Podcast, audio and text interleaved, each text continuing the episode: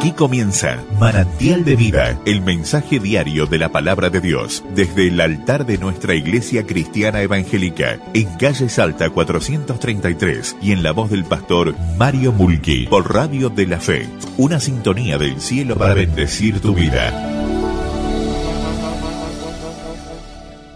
Yo en esta noche voy a hablar sobre el poder de la influencia. Y cuando uno piensa en el poder de la influencia, piensa en un líder. Y ustedes saben que hay un gran libro que recorrió todas las librerías del mundo, que es El líder se nace o se hace. Y siempre me dio vuelta en la cabeza este concepto, el líder se nace o se hace.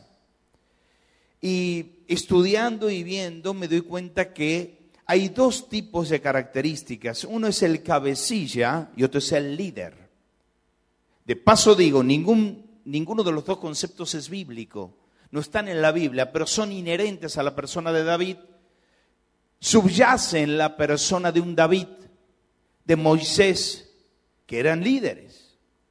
Ahora, ¿qué es un cabecilla? Un cabecilla, el concepto es una persona que está al frente de un grupo, de un movimiento, especialmente de protesta o de oposición a algo o a alguien. El cabecilla es seguido. El líder también es seguido, pero lleva el bien.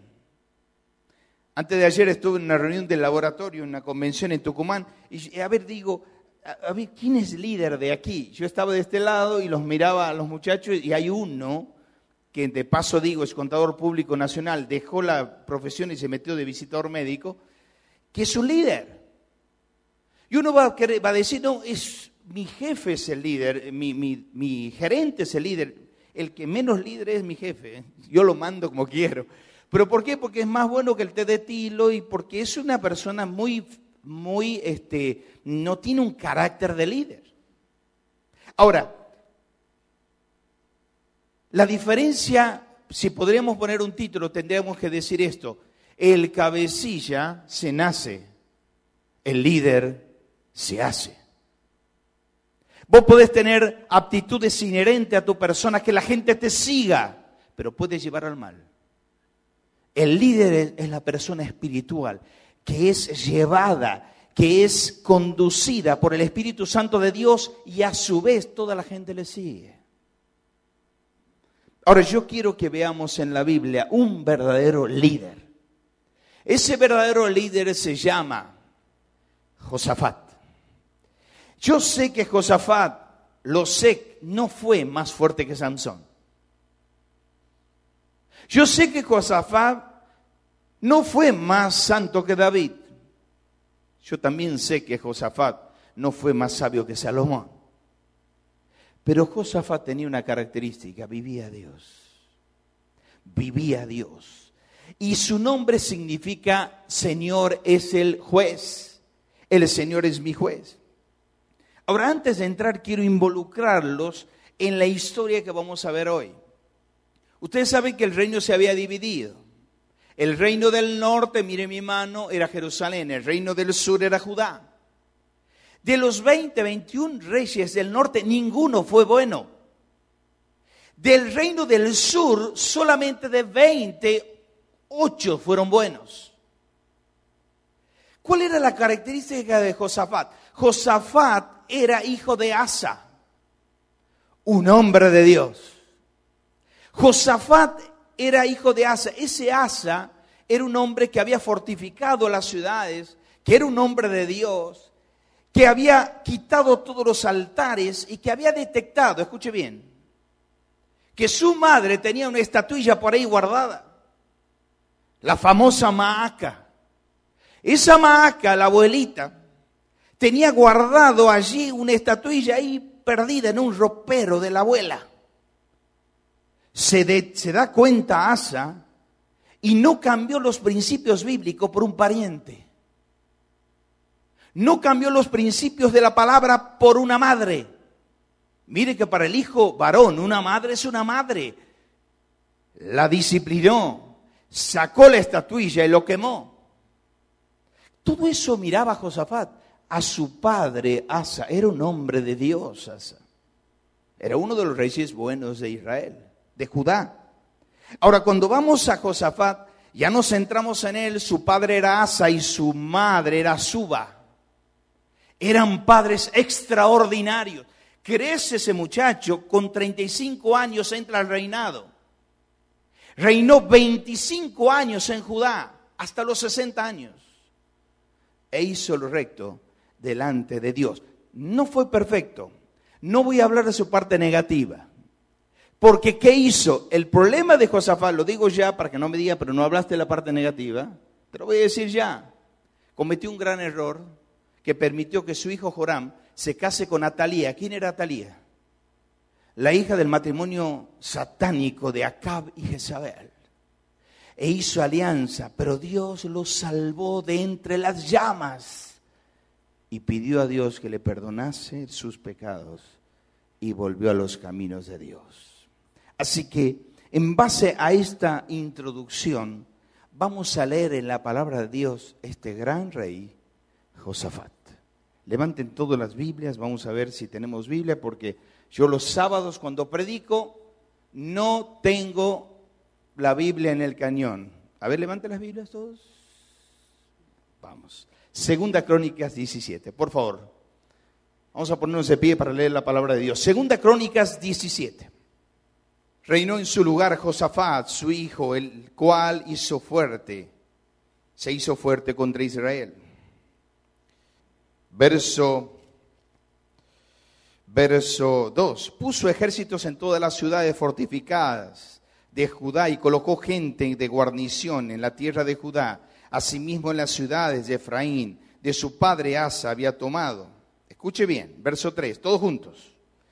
Y Jehová estuvo con Josafat, porque anduvo en los primeros caminos de David su padre. Fuerte y no buscó a los Baales, sino que buscó al Dios de su padre y anduvo en sus mandamientos según las obras.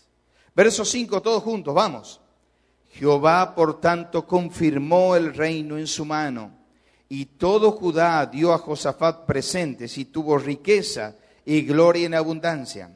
Y se animó todos su corazón en los caminos de Jehová y quitó los lugares altos y las imágenes de acera en medio de Judá. Al tercer año de su reinado envió sus príncipes Benaid, Abdías, Abdías, Zacarías, Natanael y Micaías que enseñasen las ciudades de Judá. Y con ellos a los levitas, Emaías, Netanías, Sebaías, Asael, Semiramot, Jonatán, Adonías, Tobías y toda Tobadonías, y con ellos a los sacerdotes de Eleazam y Joram. Y enseñaron en Judá, teniendo consigo el libro de la ley de Jehová, y recorrieron todas las ciudades de Judá, enseñando al pueblo. Verso 10 todos. Y cayó el pavor de Jehová sobre todos los reinos de las tierras que estaban alrededor de Judá, y no osaron contra Josafat. Hasta aquí nomás vamos a leer la palabra de Dios. Padre, en esta hermosa convocatoria queremos escuchar tu voz. Queremos que tú hables a nuestro corazón. Necesitamos ver el buen ejemplo de Josafat en nuestras vidas. Oramos en el nombre del Señor Jesús. Amén. Pueden sentarse. Ustedes saben que yo quisiera tomar esta gran historia en cuatro grandes vectores. En primer lugar, quiero tomar, ponémelo por favor que no puedo, la presencia inigualable. En segundo lugar, el proceder influyente, la prueba incomparable y en cuarto lugar, la prosperidad impactante. Ahora, ¿por qué digo esto, la presencia inigualable? Digo la presencia inigualable porque dice la palabra de Dios allí en, en en el capítulo 17, y Jehová estuvo con Josafat. Ahora, cuando yo miro esto, me hago la pregunta, ¿por qué Dios estuvo con Josafat? ¿Por qué Dios no está, acaso con Josafat está, no está conmigo? ¿Acaso Dios hace acepción de personas? Jehová estuvo con Josafat. ¿Acaso Dios tiene preferidos? ¿Por qué Dios bendice a unos y a otros no? La respuesta de tu pregunta está en el mismo verso 3. Estuvo en los primeros caminos de, de David y lo buscó a Dios. De paso digo, me impacta esa frase, los primeros caminos de David. ¿Qué significa? Que había prostrer camino de David, que no era David tan fiel. Pero ¿qué hizo Josafat? Miró a sus antepasados y siguió la verdadera fidelidad de los primeros caminos de David. Miró a su padre y dice, yo quiero hacer lo mismo. Y empezó a buscar y a buscar y a andar en los caminos de David. Ahora, cuando yo miro esto, me doy cuenta que, ¿cuál fue la característica? ¿Por qué hablo de principio, presencia inigualable?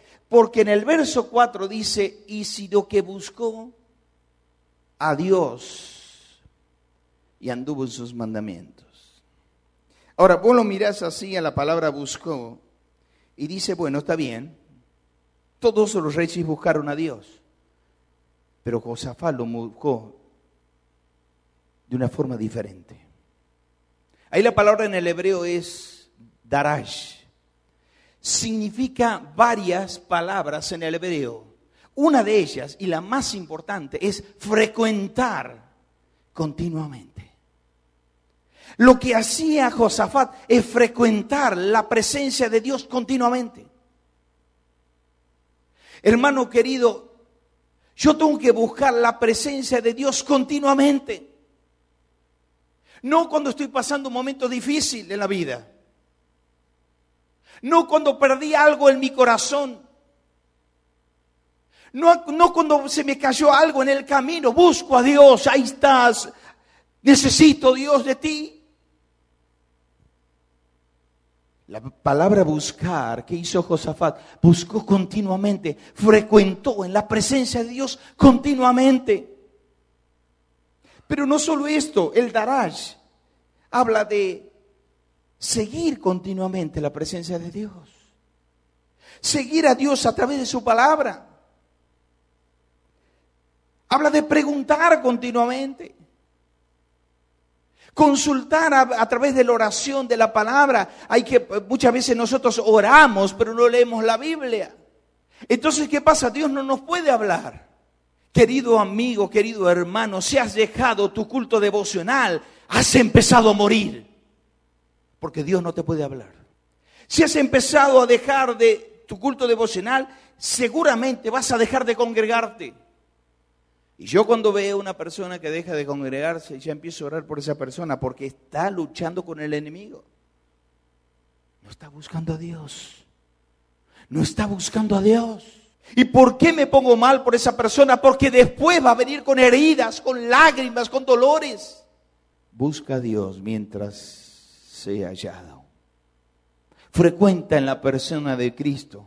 Seguí continuamente, busca continuamente, averigua, con, escudriñá continuamente. Es la misma palabra que pudimos con los alumnos de la escuela dominical que están aquí sentados. La palabra inquirir. La palabra inquirir de Esdras 7:10 es la viva palabra darash que hizo Esdras. Inquirió, escudriñó la presencia, el poder de Dios, la palabra de Dios. La palabra de Dios. Pero también me habla de adorar continuamente. Adorar continuamente. Una de las cosas que a mí me llamó la atención en el problema de que tuvimos con Pilar, que entre paréntesis está aquí Lucía y David, es ver que en medio del dolor, Darío y Piru vino en la cena. En medio del dolor vinieron a adorar.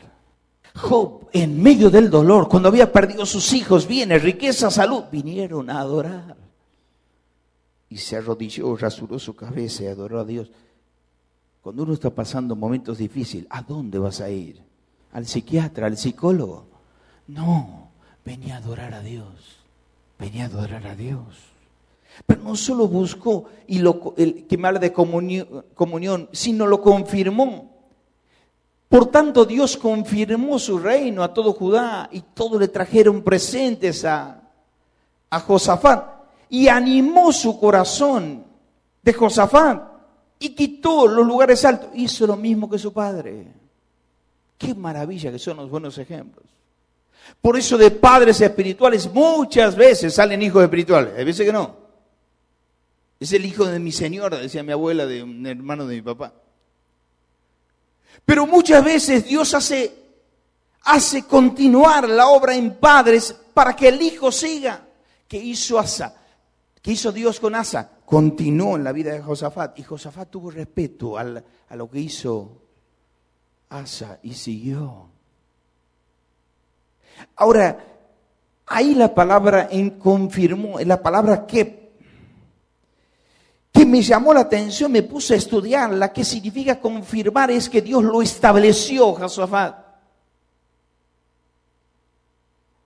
¿Y qué es lo que más me llama la atención que lo estableció y lo confirmó a Josafat? Que una de las palabras, sacamos una flechita para los que sacan apuntes, que la palabra confirmar que es con, con, con, con, con K, significa que lo consolidó, consolidó su vida, consolidó su reino. ¿Cuántas vidas no están consolidadas? ¿Cuántas vidas tienen 30, 35 años, 40 años y tienen un desorden en su vida? ¿Cuánto? Y no pueden encontrar una solución. Pero no solo consolidó, sino ordenó su vida. Ahí la palabra confirmar es ordenar. Dios es un Dios de orden. Que le dijo Dios a Ezequías, ordena tu casa porque vas a morir. Ordena tu casa porque vas a morir. Muchas veces Dios nos dice, ordena tu casa, está desordenada, papá. Miren, la reunión de los miércoles, durante tres miércoles, tres miércoles estuve hablando del sacerdocio, del marido, del padre de familia, en el hogar. Me dice uno de ellos, tuve que bajar la cabeza porque me pegaba, si me pegaba.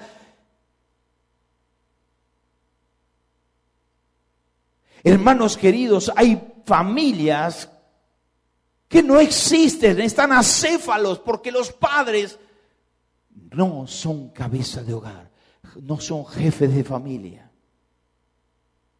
no son padres de familia. Aquí se viene a esta hora, aquí se lee la Biblia todos los mediodías para ver lo que Dios quiere y vamos a hacer el culto familiar. Aquí va a haber respeto, aquí no se va a hablar malas palabras. Esta es la mesa familiar, aquí nadie va a hablar de los hermanos. Pero ¿quién tiene que poner eso? La esposa. Viejo, mira, está hablando malas palabras tu hijo. O viejo, mira, está criticando. No puede andar la esposa. A ver, viejo. El padre de familia tiene que poner los puntos sobre la I decir, aquí en mi hogar es así.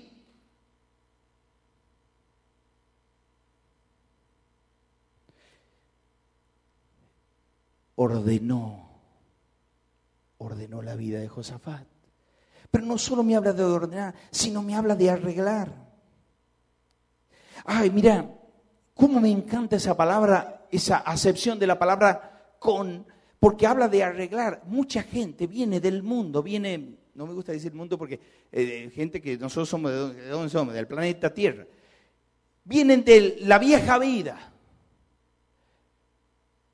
con drogas, con peleas, con manos levantadas, con gritos en alto, y se convierten al Señor. O vos, que sos cristiano, has empezado a crecer entre algodones por un hogar cristiano. Dios tiene que arreglar tu mente. Hay mentes que están destruidas. Habla lo que dice 2 Corintios capítulo 10. Hay fortalezas que Satanás ha levantado en tu mente. Son mentiras de Satanás.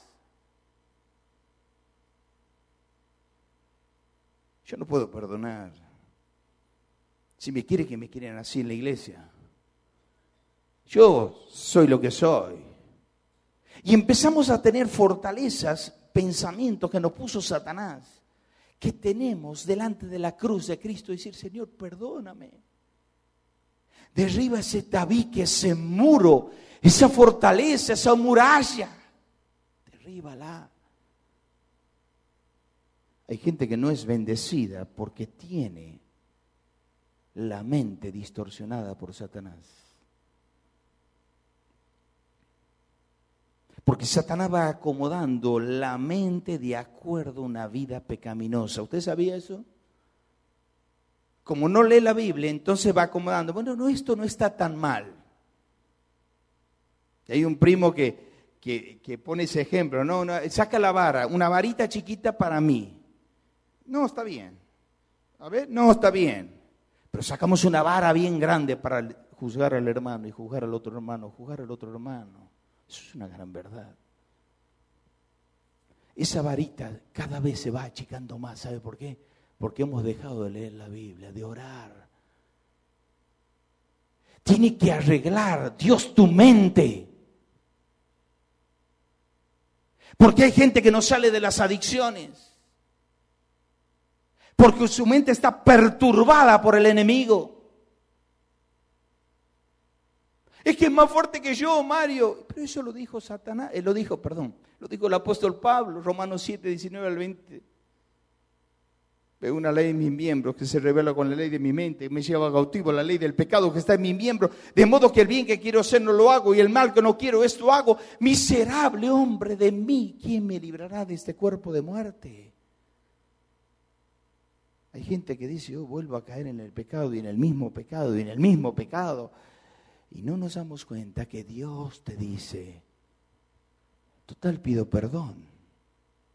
Entonces, peco, pido perdón, peco, pido perdón, peco, pido perdón. Y entro en un círculo vicioso de pecar y pedir perdón, que Dios te dice, no juegues conmigo, porque estás jugando con la paciencia de Dios. Y en algún momento en tu vida baja el martillo del veredicto. Y cuando baja el martillo del verdicto, vos dices, Señor, ¿por qué me hiciste eso? Te vine diciendo. Te lo vine advirtiendo. Te vine llamando la atención, que tomes cartas en el asunto, que confirmes tu vida, que arregles tu vida, que orientes tu vida. ¿No escuchaste? Tengo otras maneras de hablarte. Pero Josafat Ah, Josafat, cada vez que lo estudiaba, lo estudiaba, me iba enamorando. Yo una vez hablé de Josafat de hace un tiempo atrás, pero la seguí leyendo a la historia y digo, pero para, esto, esto, es, esto es una riqueza incalculable. Es una bendición. Miren, hay muchas cosas más. Fortaleció el reino, le proveyó, lo robusteció. Dos palabritas de robustecer. Hay personas que no están robustecidas.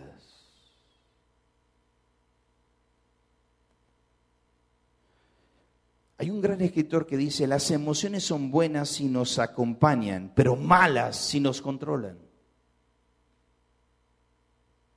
Las emociones son buenas si nos acompañan, pero malas si nos controlan. Yo no puedo perdonar. Él tiene la culpa. Él tiene la culpa. No te lleves de las emociones. Llévate lo que dice Dios. Yo tengo que perdonar. Yo tengo que tomar la actitud. Toma una decisión, arregla tu vida, consolida tu vida, busca frecuentemente a la persona de Cristo y Dios te bendecirá. En segundo lugar, veo lo que es un proceder influyente. ¿Qué es lo que más me impactó de esto? Pásamelo, por favor. ¿Qué es lo que hizo Josafat? Tomó a los grandes, como tenía la palabra metida aquí. Dice, voy a enseñarle a todo el pueblo de Judá. Y uno piensa, bueno, son hombres de guerra, le voy a enseñar karate o el vale todo o UFC. No. Voy a mandar enseñadores, los mejores enseñadores de Argentina, los mejores enseñadores de Judá, para que recorran ciudades y aldeas para que enseñen la Biblia, la palabra de Dios. Hay un gran predicador, no voy a decir, perdón, hay un gran predicador, Armando Alducín, dice, la, la Biblia tiene que estar tanto en la vida, tanto en las venas, que en vez de correr hemoglobina, tiene que recorrer biblina. Dice Alducín. En vez de recorrer hemoglobina sobre nuestras venas, tiene que recorrer biblina, palabra de Dios. Entonces, ¿qué hace? Envió a todas las ciudades y aldeas a que enseñen la palabra de Dios. Hermano querido, ¿le estás enseñando a tus hijos la palabra de Dios? No, la maestra escuela tiene que hacer. No, la maestra escuela es un complemento de lo que vos enseñas en tu casa. No, va al colegio Alfredo Furni. No te confíes, enséñale vos. Palabra de Dios. Palabra de Dios. En tercer lugar, podemos ver lo que es el, el proceder influyente. Ponémelo por favor, porque dice, entonces cayó, en segundo lugar, cayó el pavor de Jehová sobre todos los reinos todos los reinos se enteraron de lo que hizo Josafat, que enseñó la palabra de Dios. Y empezó a tener pavor el pueblo de Judá. Nadie quería hacer guerra con, con Judá. Hermano querido, cuando vos estás fortificado, estás robustecido, ordenado espiritualmente, nadie quiere hacer guerra contigo. Porque sos irreprochable porque sos irreprensible, porque sos íntegro. Palabra de Dios, biblina, en el corazón y en la mente. En tercer lugar, dice en tercer lugar, pasámoslo más rápido, prueba incomparable pasada en estas cosas. Mira, cuando vos estás cerca de Dios, cuando estás junto al Señor, frecuentando la palabra, estando cerca de Dios, te va a venir una prueba. Te va a venir una prueba. El primer viernes del problema de que tuvieron David y Lucía, fuimos con Gabriel a las 5 de la tarde. A David y a Lucía le puse la mano a los dos antes de orar y le dije, Dios está probándote para sacarte lo mejor de ustedes. ¿Han visto su fidelidad? Entonces te viene la prueba. ¿Para qué te viene la prueba? Para que salgas aprobado. Pasada en estas cosas. Mira, en uno de los programas de la radio hablé sobre eso, pasada en estas cosas. Cuando pasa algo en la vida, de frecuentar en la persona de Dios, siempre se levanta la Trinidad satánica. Los de Moab, los de Amón y los meunitas. Los meunitas eran de la tribu, una tribu árabe que estaba por ahí dando vuelta del monte de Seir. El monte de Seir no era para los hijos de Dios. Por eso en Deuteronomio 2.2 dice, dieron vuelta y vuelta y vuelta y bastante tiempo habéis rodeado este monte, 2.2 de Deuteronomio. ¿Qué monte estaban rodeando? Monte de Seir. Eso le corresponde a Esaú. No tiene nada que ver con el pueblo de Israel. Y marcharon contra Josafat para atacarlo. Y mira lo que pasó. Mira lo que hizo, la actitud de Josafat. Josafat lo que hace se postra, escúchame bien, y hace un duelo nacional, y hace un, perdón, un ayuno nacional. Dice, vamos a orar todos. Como era un líder, no era un cabecilla, hizo ayunar y orar, no se eh, envalentonó y dijo, bueno, que vengan, que me hagan guerra. Yo tengo un buen, un buen este, ejército. No, Dijo, Señor, no lo juzgarás tú, no tenemos fuerza, no sabemos qué hacer, pero a ti volvemos los ojos. ¿Cuántas veces en la vida no has sabido qué hacer, querido? Frente a una relación matrimonial, frente a una relación laboral, intelectual, no sabías qué hacer. Papás, ¿cuántas veces no sabemos qué hacer con nuestros hijos? Yo le pido todas las mañanas y le digo, Señor, dame sabiduría para educar a mis hijos. Están en la peor edad. Uno dice, no, pero es chiquito, es chiquito se cae. Ya está, se levanta, ya está solucionado. Grandecito no. Yo hasta que no los vea, no los vea, me acuerdo cuando eh, se bautizó Leandro, nunca en Boluider vino Gusto y, me dijo, metiste a todos en la bolsa, ya lo tienes todo bautizado, te felicito. Y yo le dije, Gusti, felicítame cuando estén bien casados. Bien casados. Esto va para los jóvenes que están aquí, todos sentaditos aquí. Cuídate con quién atas tu vida, querido. Todos los días la va a tener ahí, ¿no? Te anegra todos los días. Te levanta, está ahí. Pero ahí, Si no lo amas, si no la amas, estamos en el horno. Señor, ¿por qué me hiciste eso? No, no, no es hora de preguntar ahora. No es hora de preguntar ahora. Tú diste todo el tiempo de noviazgo para orar. Ahora no me vengas a quejarte. No sabemos qué hacer.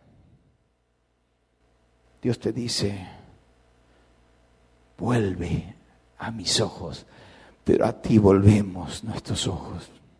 No sabes qué hacer. Volve los ojos a Dios, querido. No quieras volver los ojos a ti mismo, porque no sabes. Volve los ojos a Dios, el autor y consumador de la fe. El que murió en la cruz del Calvario y que derramó su vida y su sangre. A ese Dios volver los ojos y decir, Señor, no sé qué hacer. Pero a ti vuelvo mis ojos. Y mira lo que pasó viene y hace cuatro cosas, cinco cosas. Se humilla delante de Dios. Le consulta a Dios, frecuenta. Ayuna. Proclama. Y clama. Pero no solo Josafat, sino todo. Todo esto hizo toda la región de Judá. Como era un líder hizo que todo el pueblo de Judá se humille, consulte, ayune, proclame y clame. Ahora, ¿quiere te diga lo que pasó? Ni en las películas se ve esto. Está en Segunda Crónica, capítulo, capítulo 20. Mira lo que pasó. En medio de la oración vino Jaasiel. ¿Cuántos Jaasiel necesitamos en las iglesias? Ese Jaciel que estuvo en la presencia de Dios. El Jaciel de hoy es el Moisés de ayer que bajó del monte. El Jaciel de hoy es el Moisés que viene con las luces, el destello de luces que bajaba del trono, con las tablas en su mano. Y le dice, oíd todo el pueblo, escuchadme lo que dice Dios. Dice Dios, no temas, no os amedrentéis ante esta multitud tan grande, porque no es vuestra guerra, sino la de Dios. No se aflijan. Ustedes no van a pelear. Va a pelear Dios por ustedes. La palabra de Hazel venía con olor a cielo. Venía desde las mismas moradas del Padre. Venía con un perfume celestial que bajaba del monte con una misteriosa luz y uno no lo podía ver a Hazel. ¿Por qué? Porque era un hombre grande que había estado con Dios. No es vuestra guerra, es la de Dios. No tengan miedo. Y mira si no es una película. Mira lo que pasó. Está en la Biblia, ¿no? Siempre estuvo, ¿no? Te digo que siempre estuvo. Bien. Habiendo recibido el consejo para algunos, se pusieron, salieron a pelear. Ahora, ¿cuál era la vestimenta que salían a pelear? ¿Con fusil? ¿Con coraza? ¿Con espada? No. Con vestidos y ornamentos, vestidos de ornamentos sagrados. Vamos a contemporaneizar. Hace cuenta que en el tiempo de antes, ahora ya nadie viene a la iglesia con, con traje. Hace cuenta que todos salieron de traje a pelear en la guerra. Y salieron de traje. Y mandaron los músicos adelante a que canten alabanza y empezaron a cantar alabanzas en medio del campo de batalla. O sea, los otros salieron con espada, con lanza, y los otros o los nuestros, salieron vestidos de iglesia y salieron con cánticos de alabanza. Dice que entre los moabitas, los amonitas y los mesuba se empezaron a pelear entre ellos y a pelear entre ellos. Se desconocieron. Esto me hace acordar a esos perros que son los Rottweiler, cuando te desconoce al dueño, te mata al dueño, lo mata al dueño, a un visitador mío, a un compañero mío, lo desconoció, lo confundió con el enfermero, lo casi lo mata, lo desfiguró. Ellos miraron a su compañero y escucharon las alabanzas de Dios y el poder de Dios, se desconocieron y se empezaron a matar entre ellos. Y por el otro lado estaban cantando alabanzas a Dios. porque Él vive, triunfará Él mañana, porque Él vive. Y miraron así, empezaron a ver cadáveres, cadáveres, cadáveres, cadáveres, cadáveres, cadáveres. Cuando vuelven a levantar los ojos, no había con quién pelear. Estaban todos tirados muertos. Un mar de sangre era el campo de batalla. Y ellos siguieron cantando. La alabanza fue más fuerte que las espadas. La Biblia fue más fuerte que la coraza. Dios fue más fuerte que Satanás. Hermano querido, ¿cuáles son las herramientas que usas para pelear con el enemigo? ¿Tu propio yo? o alabas a Dios. Hay algunos que me dicen, cuando vos decís que pateamos la puerta del infierno cuando predicamos, ay, me hace erizar la piel. No te erice la piel. Es lo que dice la Biblia, Mateo 16, 18. Pedro, tú sobre esta piedra edificaré mi iglesia y las puertas del Hades no prevalecerán contra ella. ¿Qué significa? No hay puerta del Hades que se amedrenten ante la predicación de la iglesia que sale. Cuando la iglesia sale a predicar, patea la puerta del infierno y saca a los que están por ser quemados en un fuego eterno y los lleva a la roca inconmovible de los siglos que es Cristo Jesús. Por eso los domingos a la noche decimos cuando predicamos, nadie se mueva en el momento de invitación.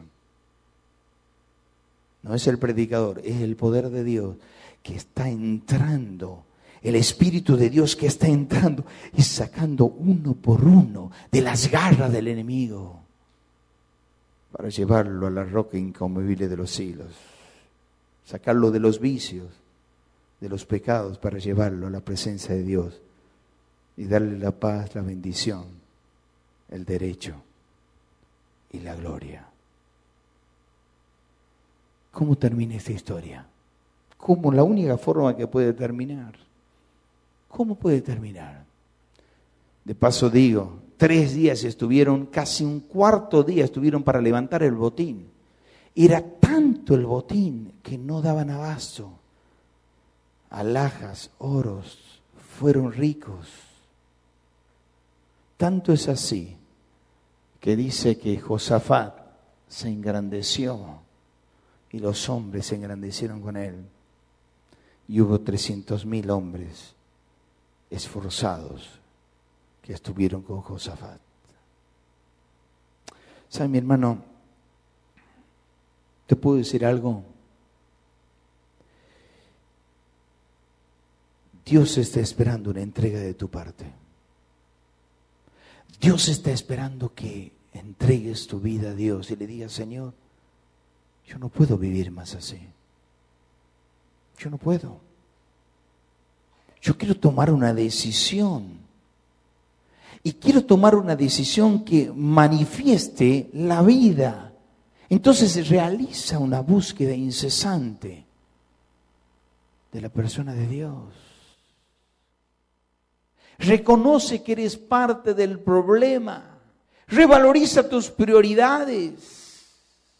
Reemplaza las pérdidas por ganancia. Reincorpórate en la arena del ministerio. Realiza, realza tus virtudes para la gloria de Dios.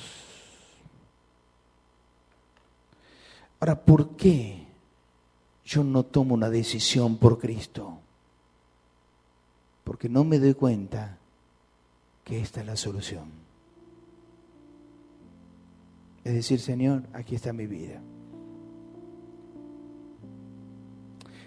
Me encantó Juliana cuando cantó de las águilas. Las águilas es el único ave, la única ave que cuando ve la tormenta, todas se esconden en medio de la tormenta. El ave, perdón, las águilas, cuando ve la tormenta, se va contra y se mete en el ojo de la tormenta porque ahí hay paz.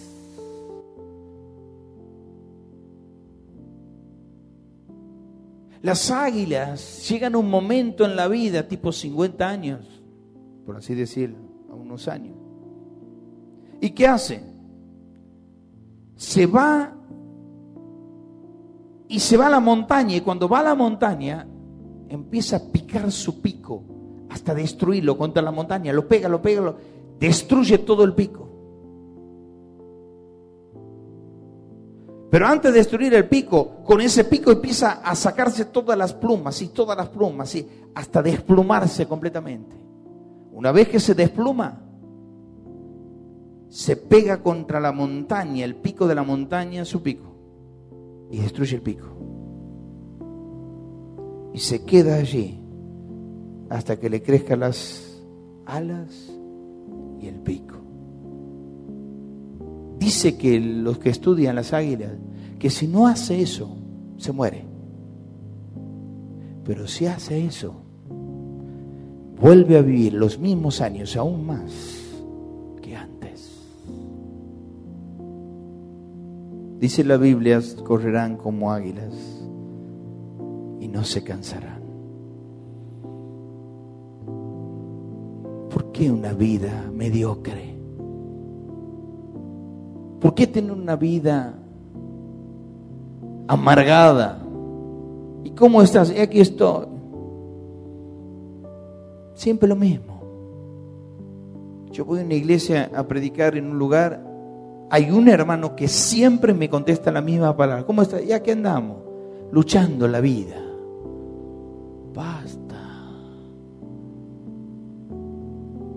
Entrega tu vida a Dios y dile, Señor, yo quiero vivir una vida plena, de gozo, de bendición, quintando los rencores de mi vida, formateando la mente, diciendo, Señor, no voy a permitir ningún, ningún odio, ninguna vanagloria, ningún orgullo, ningún mal pensamiento con un hermano, porque me hace mal a mí. Porque el único que se perjudica soy yo. Vive una vida sobre el nivel de la mediocridad. Vive una vida plena en Dios de decir, Señor, yo soy un líder. Soy papá del hogar. Mis hijos me están viendo. No te quejes, ¿eh? Padres preguntones, hijos preguntones. Padres cuestionadores, hijos cuestionadores. Padres violentos, hijos violentos.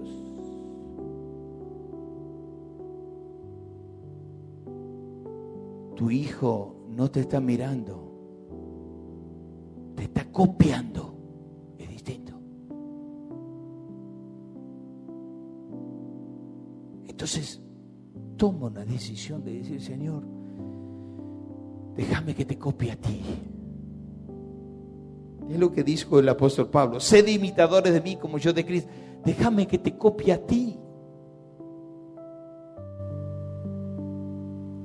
Quiero vivir una vida plena en ti.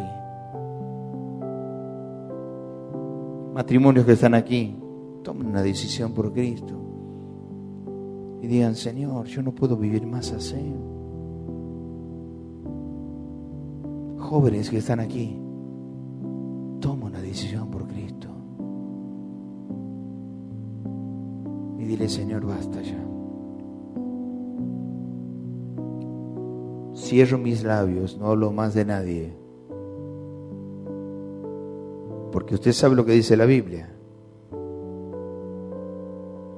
¿Quiere ver días buenos y tener paz en el corazón? No dice venga los sábados a la iglesia. No dice eh, tienes que bautizarte. ¿Quiere ver días buenos? Dice la Biblia, refrena tu lengua del mal. ¿Cuántas veces hay vidas destruidas por sus propias lenguas? Porque ellos hablaron antes mal y ahora viven las consecuencias. Josafat, ¿qué hizo? alabó a Dios, confirmó, arregló el reino, su vida, buscó a Dios y Dios le bendijo. Cierra tus ojos por un momento y dile, Señor, yo quiero tomar una decisión ahora por ti. Yo no estoy aquí por casualidad.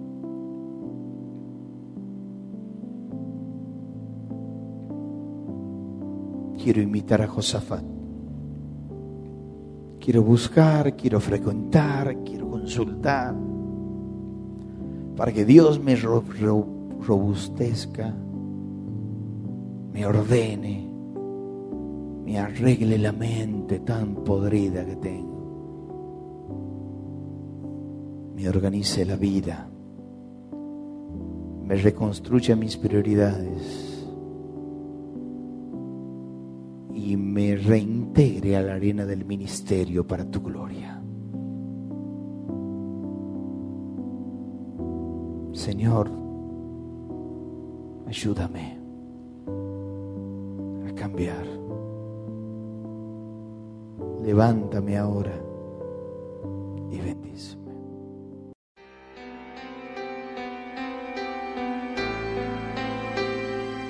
Por su compañía, muchas gracias. Y para contestar sus inquietudes, los esperamos los días sábados y domingos 20 y 30 horas. Radio de la Fe, una sintonía del cielo para bendecir tu vida.